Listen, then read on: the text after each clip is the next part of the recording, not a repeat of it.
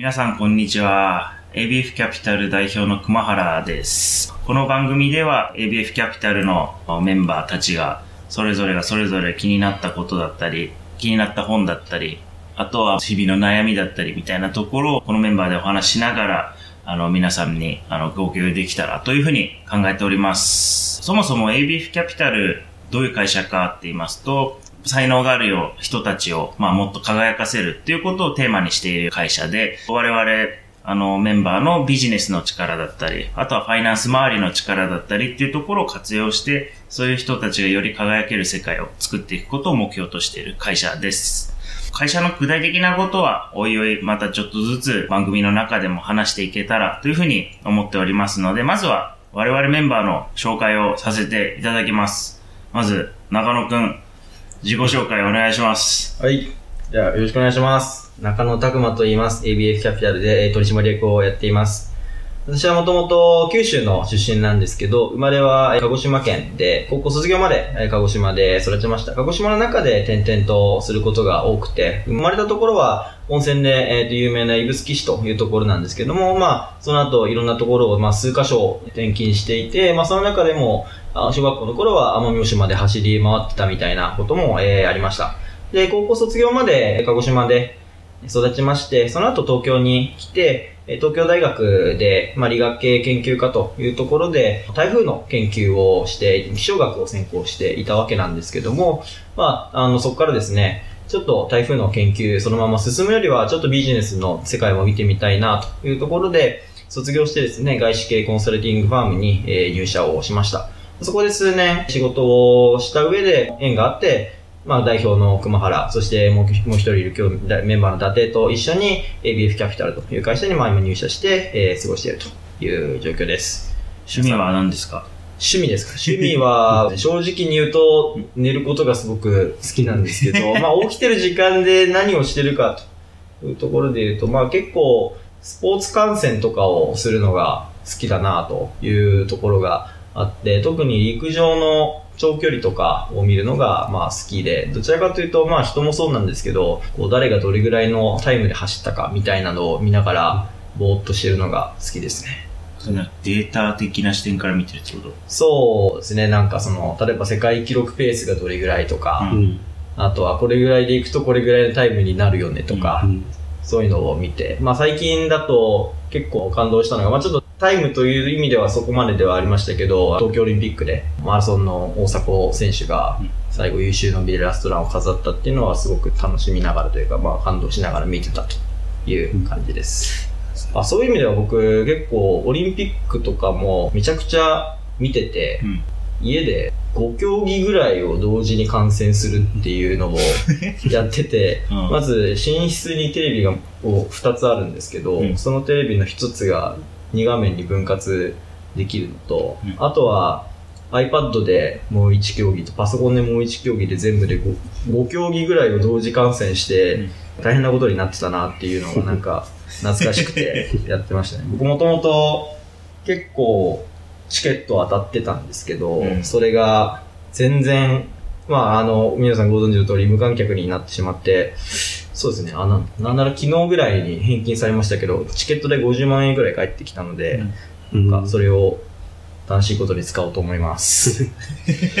なんか寝るのが趣味って言ってたけども、なんか寝てないイメージが強いです。我々には。寝てないからこそなんじゃない？まあそうかもしれない。逆にね寝るのが趣味っていうのは、その睡眠時間をたくさん取るのが好きなのか、その睡眠の質を高めるのが楽しいのかでいうとどっちなの？質を高めるという多分シンプルに寝る、寝てる時が一番幸せっていう。僕、結構、まあ、マニアックなのかわかんないですけど、うんすごい毛布が好きで。うん。睡眠の質を高めることじゃないああ、いや、それで、夏でも必ず毛布にくるまって寝るっていう。えエアコンガンガンで。エアコンガンガンで、この話するとあれですけど、パンツ一丁で毛布にくるまって寝るのがうんすごい好きですね。へーそれが一番こう幸せに。ー、えー、くるまりたい。くるまりたい。ああ、包まれたい。なるほど、なるほど。ふわふわしたものに包まれたい人生ですね。それはなんかあれかもね。本能的にこう、母親を求めあてる。そういう感じなのかな。そういう感じなのかちょっと癒しを求めてる可能性はでもうんあるかもしれない。ちょっとこの殺伐とした日々で。日々で、そういうの睡眠の質を高めていこうと思います。まあね、そういう話もできたらいいね。うんうん。睡眠の質を高めるっていう。そうだね。あとはそれこそ個人的に気になるのは、オリンピックそんな同時に5種目も面白いのやってたかなって思って。え何見たかな？見たのは、多分、オリンピックの、うんそもそも日本人が結構メダル今回取ったんですけど、うんそのうちの半分以上はリアルタイムで見て、へー見て同時に5種目見てた時は、確かテニス、うん。アーチェリー、うん。柔道、うん。あとなんか、2つぐらい見てましたね。最近の日本人が出てるやつ。でも日本人が出てるのもあれば出てないのも含めて、結構見てたんですけど、なんかマイナースポーツとか、これも楽しみ方の一つだと思うんですけど、もちろんその、例えば野球、サッカーみたいな、すごいメジャースポーツを、うんで、国、自分の国を応援するのもめちゃくちゃ面白いと思うけど、うん。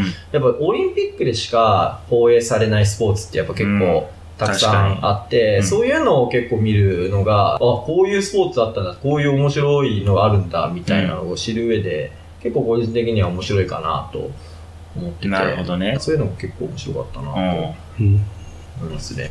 まあ見たわけじゃないけど、近代五種みたいな。あなんあか、何やるんだろうみたいなやつとか、そそういう競技とかを見て、あ、こういうの面白いんだとか、あと、まあちょっとパラリンピックになっちゃうけど、ゴールボールとか、ボッチャみたいな、うん。なかなかその健常者がやらないスポーツとかを見て、あ、でも結構面白いなとか、あとは、ボッチャっていうスポーツとかって結構カーリングとかに通じるようなところもあるので、そういう視点ででもすごい、なんなら別に障害者の方っていうよりは普通に自分たちでやっても面白いんじゃないかなとかいうのを見ながら、あーする、こう想像して楽しむっていうのが好きですね。うん。おー、いいね。それなんかちょっと深掘りしたいけど、これ以上はここではやめといて。あそうまたちょっと別の回で。そうだね。もう一人。はい誰が？はい。あよろしくお願いします。あんな感じの声めっちゃし軽い大丈夫ちょっと朝一だからね。うん。すみちゃん飲んで。はい。気を取り直していきましょう。あよろしくお願いします。伊達と申します。私は、あの、鳥取県の米子市っていうところで生まれて、高校そ、あれ？なんだ？声が。声がね。声が。なんだ？しばらくお待ちください。治った？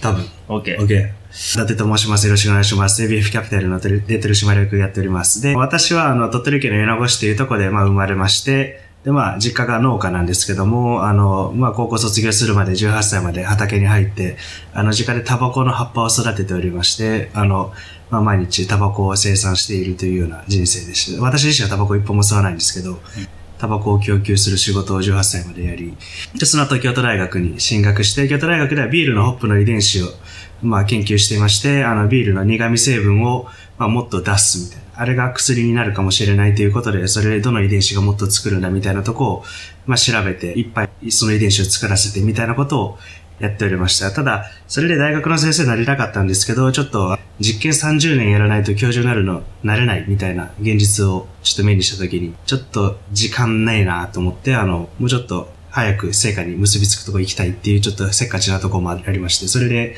まあ、熊原や中野くんと同じ外資系のコンサルティングファームに入社して、まあ、そこで5年ほど働いた後、まあ、やって熊原とか中野くんとかと一緒に、あの、ABF キャピタルを一緒に創業したというような次第であります。趣味は？そうですね。趣味、趣味はまあいろいろあるんですけども、本読むのも好きなんですけど、楽器音楽大好きですね。まあ中学校からあのギター始めて、高校からはバイオリン始めて、大学ではギターとバイオリンを、で、あの、オーケストラと軽音ですね。にをやっていて、社会人になってからちょっと忙しくてあんまりできてなかったんですけど、最近コントラバスを始めて、この2ヶ月ぐらいコントラバス弾きすぎて、ちょっと今指がボロボロなんですけど、本当だ。まあ、そんな感じで、ジャズとか、そういうのを今今後勉強していきたいな、みたいなふうに思ってるところですね。なんで弦楽器なの？なんで弦楽器か。そう。やっぱ音が好きですね。これ、まあ、例えばピアノとかって、あの、音が、鳴らした音から、そこからもう減衰していくしかないので、基本的には。うんもう例えば、同じ音で続けてクレッシェンド、あの、だんだん音を大きくしていくみたいなこともできないし、あと、うん管楽器や息が続く限りしか音が出せないんで、まあ、たまに循環呼吸って言って無限に音出せる人もいるんですけど、弦楽器は1個の音1分間弾き続けるみたいなことも可能だったりするんで、出せる音の幅も、ダイナミクスも広いっていうのと、あとまあ、やっぱ音が好きっていうのが一番ありますね。あと弾いてる姿がかっこいいっていうのが。なるほどね。最後のが一番大きいんじゃない まあ、あとやっぱり身近にあるかどうかっていうのもすごい大事ですね。やっぱ田舎だったんで、まあテレビからの情報しか基本的には、あの、手に入る情報がないっていう状態だと、まあどうしても管楽器は遠い世界っていうか、うん。テレビで出てくるのはバンドだったりするんで、一番目にするのはバンドで、で、そうするとやっぱギター、ドラム、ベースが目につくし、えーまあその次ぐらいに、まあ、オオーケストラだったりとか、テレビ番組のちょっとクラシックな音楽をやってるやつだったかあと、やっぱソリストは基本バイオリン弾いてるんで、やっぱ一番目立つのは、やっぱ弦楽器ですよ、うん田舎にいると。うんうん。なんか、とりあえず楽器やろうと思った時に一番最初選択肢上がるのはギター、ベース、ドラム。で、その次にバイオリンとかピアノが来るみたいな、そういうような感じで、まあ、自然と弦楽器から入っていった。なるほどね。そのさらに冗談で、なんで音楽に入ったの？それはもう、本能。本能なんか、家族がやってたりとか。いや、もう家族はもう全く楽器やってなくて、が家族、まあ6人いますけども、あの、親兄弟で、僕しか楽器やらないし、うんまあ音楽なんかずっと四六時中聴いてるのも自分だけ。うんみたいな感じで、まあ、身の回りにも、まあ、中学校になって、あの、一緒にバンドやろうぜみたいな人は友達ができたけども、うんまあ、小学校、同級生とかで音楽好き、まあ、そんな好きだった人は全然いないなっていう。へえ。その接点がわかんないんだよね。うん、音楽と。音楽とのだ接って小学生の時から音楽好きだったの？もう小学生の時からすごい好き。で、小学生の時にもうあの、音楽の授業で、バッハの何の曲名忘れちゃったんだけど、ちょっとその曲聴いた時に、あこの曲めっちゃいいリコーダーで吹きたいって思って、あの、リコーダーで バッハ。初めて聞いたんだけど。で、あの先生に、音楽の先生に、この曲の楽譜をくださいってお願いして楽譜書いてもらって、それ、家で弾いてたりとかし何なんだろうリコーダーた。で。リコーダーで。すげえな。すごい。リコーダーで。その時弾ける楽器がリコーダーしかなかったから。すごいな。小学生の時とか全く音楽興味なかったな。中学生ぐらいになると周りが聴くから聴き、聴いてみるかぐらいの感じだったな。お小遣いとかも全部 CD につぎ込んでたし。お小遣いっていうか、お年玉か。お年玉。うんなんか面白いね。感じるね、運命を。聞きすぎて、うん。あの、あとまあ歴史も好きだから、うん。その楽器とか音楽とかも全部遡って、一番大元の楽器なんだ、なんかバイオリンとかも、うん。こう遡っていくと違う楽器があって、そこから派生していろんな楽器になっていってる。ので、へー。それとこう、調べたりとかして、音楽の先生よりも、その辺が詳しくなってしまって、結構なんかコントラバス習いに行ってるとこでも先生と話してて、自分が10分ぐらいなんか講義する時間がちょっとあるっていう。歴史習いに行ってお。金払って教え 歴史について、この楽器の歴史について。すごいて。。その話ちょっと俺も深掘りしたいんですね。なんでそんななんか派生して進化して進化してでバイオリンができたんだけど、バイオリンが今後進化することはない？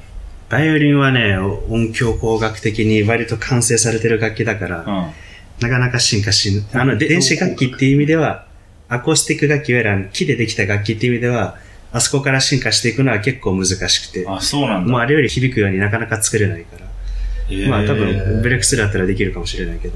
まあただ、形はもう1000年ぐらい変わってないから、多分あんまりあ、もう完成されたもんなんだ。逆えー逆にじゃあ今後進化しうる楽器って何なん？進化してる。管楽器は結構ね、まだまだ歴史が浅いから、弦楽器ってバイオリンとかも1000年前からある楽器だったりするけど、あ管楽器って一番古いのがホルンで、あの、ラジオ説明しにくい？なんか、渦巻いた、なんかあの、なんだっけ、アンモナイトみたいな。アンモナイトみたいな形の角の、まあもともと角吹いてたからホルンっていうんだけーど、あれが一番古い楽器で、ああれはもう500年前とか600年前からあるー。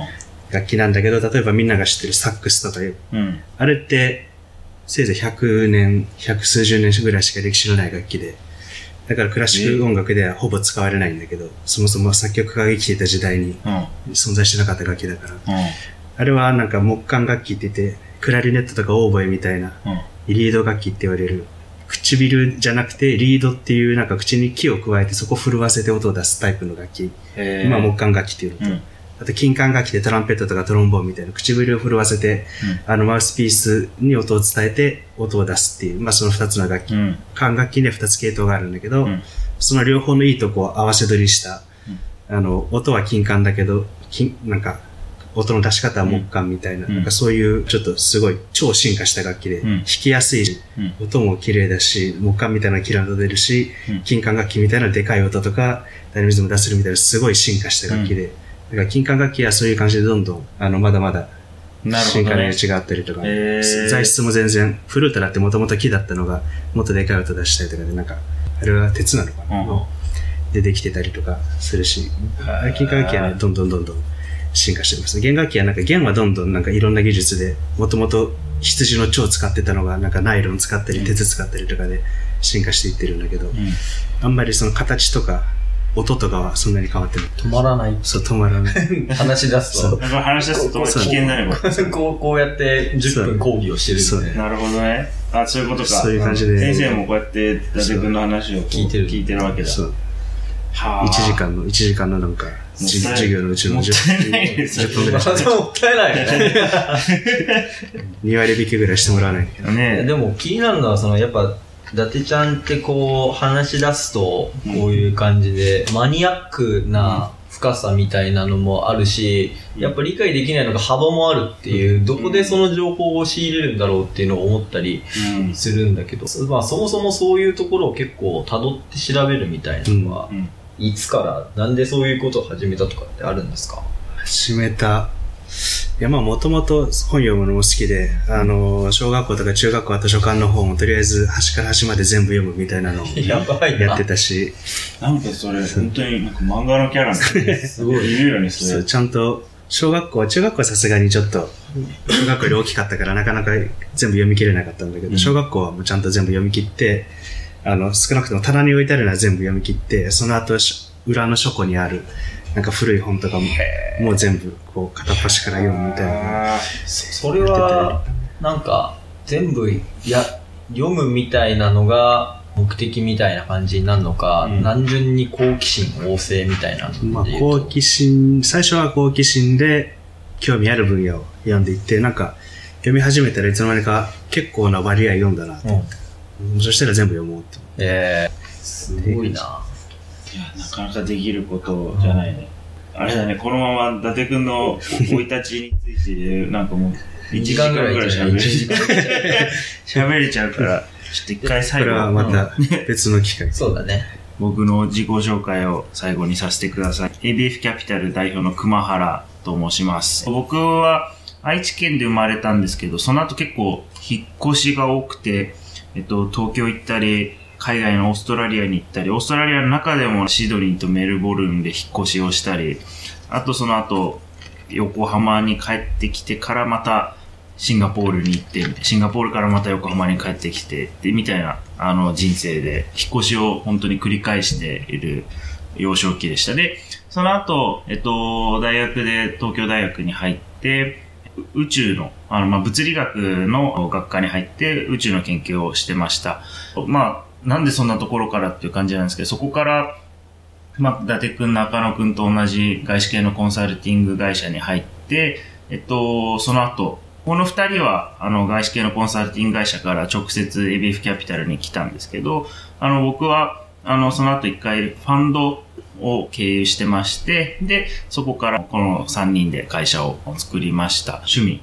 趣味。趣味だよね。趣味をみんな言ってるもんね。まあ、うん趣味はもう僕はもう、あの、趣味が多すぎて、まあ、ここで、まで全部語りきれないんですけど、まあ、最近はハマっているというか、もう深く、あの、追求しているのはワインで、えっと、もう、一日に何本ぐらい飲むのかもう計算するのも嫌になるぐらい、あの、すごい量のワインを毎日飲んでいて、もうな赤ワイン、白ワイン、シャンパン、まあシャンパンというかスパークリングワイン、もう本当に何でもめちゃめちゃな量飲んでます。はい。っていう感じかな。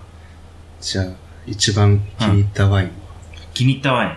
これまさに実は昨日飲んだワインなんだよね。え僕の人生で一番これは美味しいって思ったのはまさにこの収録の前日に飲んだワインで、えっと、アラン・ロベール。ー、ああ、アラン・ロベル。あれ？あアラン・ロベル、あの、あれでしょ？このマグナムボトル。マグナムボトル、そう。